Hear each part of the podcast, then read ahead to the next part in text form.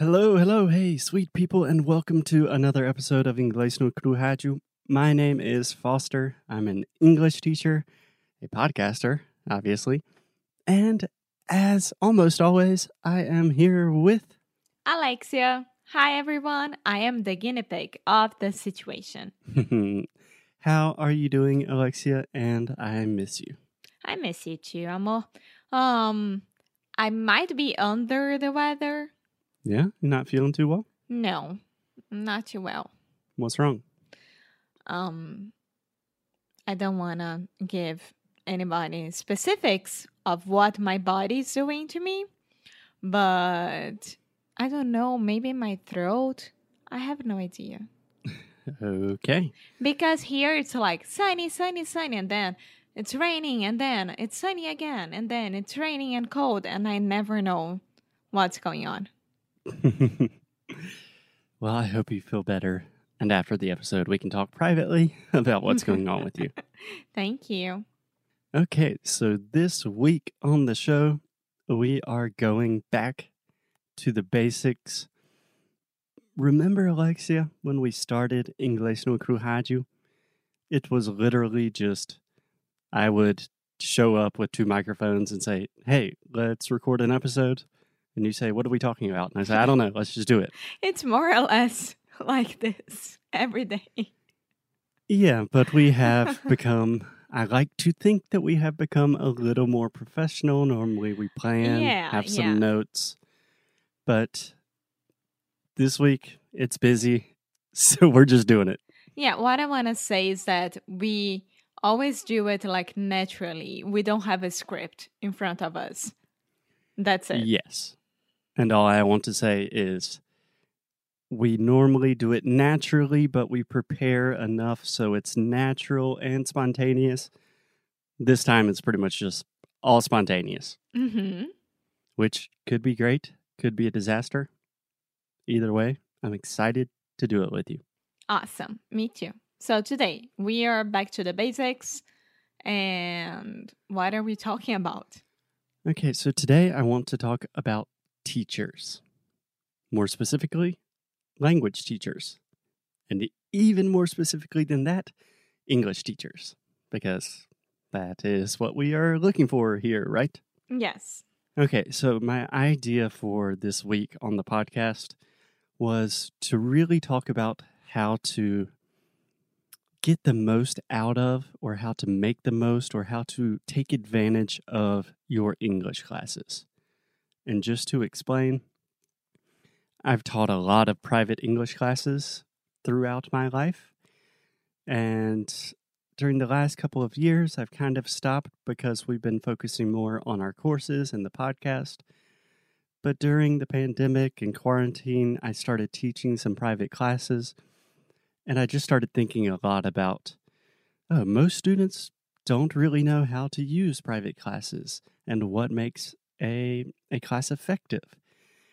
And to talk about all of these things, you have to start with teachers. Yes. Does that make sense? Yeah, because I mean, you have to trust the teacher as well as you would trust your family doctor.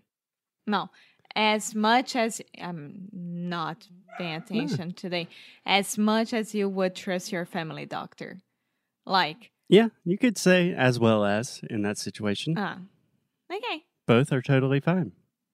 And I don't know if you need to trust your English teacher to the same degree that you trust your family doctor, Of course. but it do. definitely helps if you have a good relationship with them. Yeah, exactly. Uh, I mean, you are gonna have to be able to talk about anything with anyone because of your English teacher. Okay, so let me put this question to you, Alexia. For you personally, if you are taking a language class, what is the single most important quality that you want the teacher to have? Mm, being able to talk about everything, like and not focus only on one thing. Not being able to focus on only one thing? Yeah.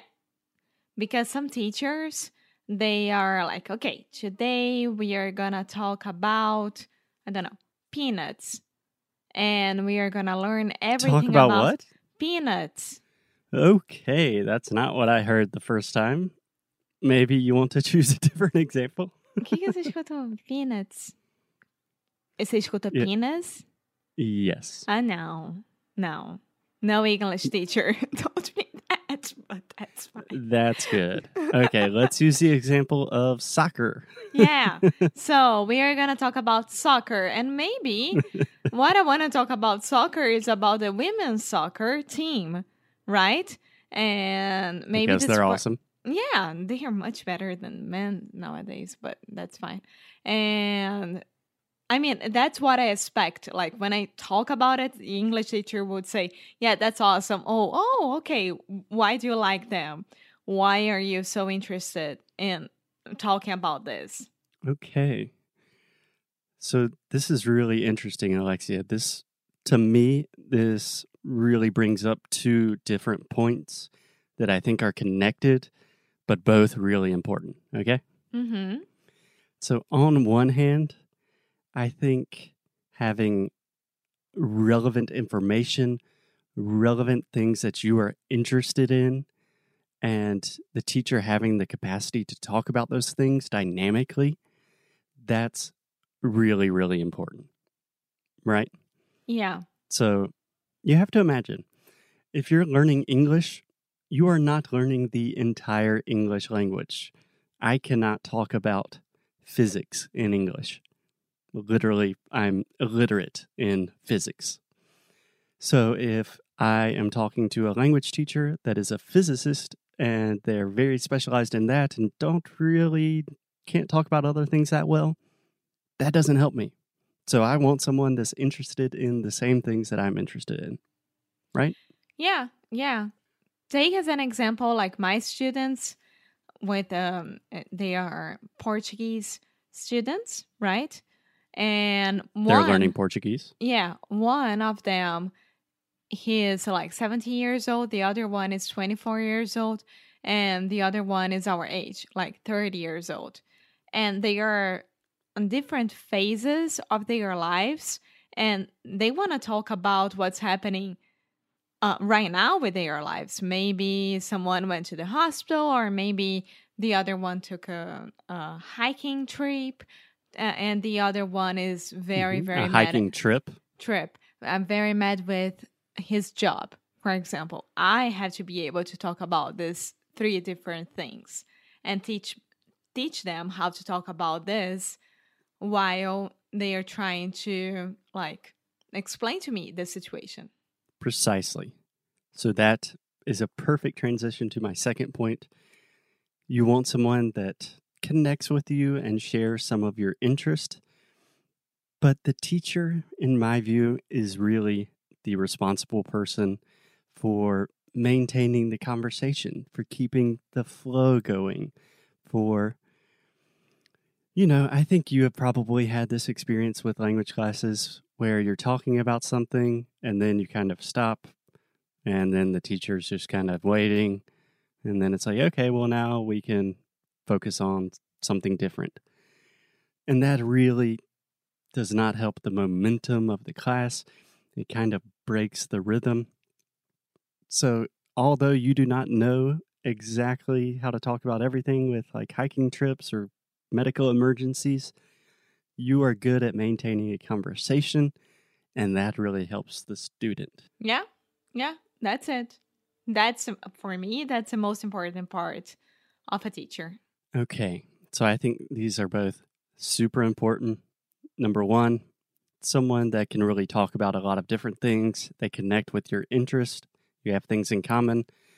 And number two, they can speak dynamically and keep the conversation flowing, keep the conversation going. So, just a couple of practical tips about how to find these people.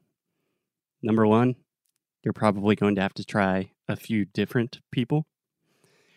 It's not like the first time you have an English class is just perfect. But both of these things are pretty easy to perceive quickly. Like if you have one class It's very awkward. There are a lot of stops and pauses.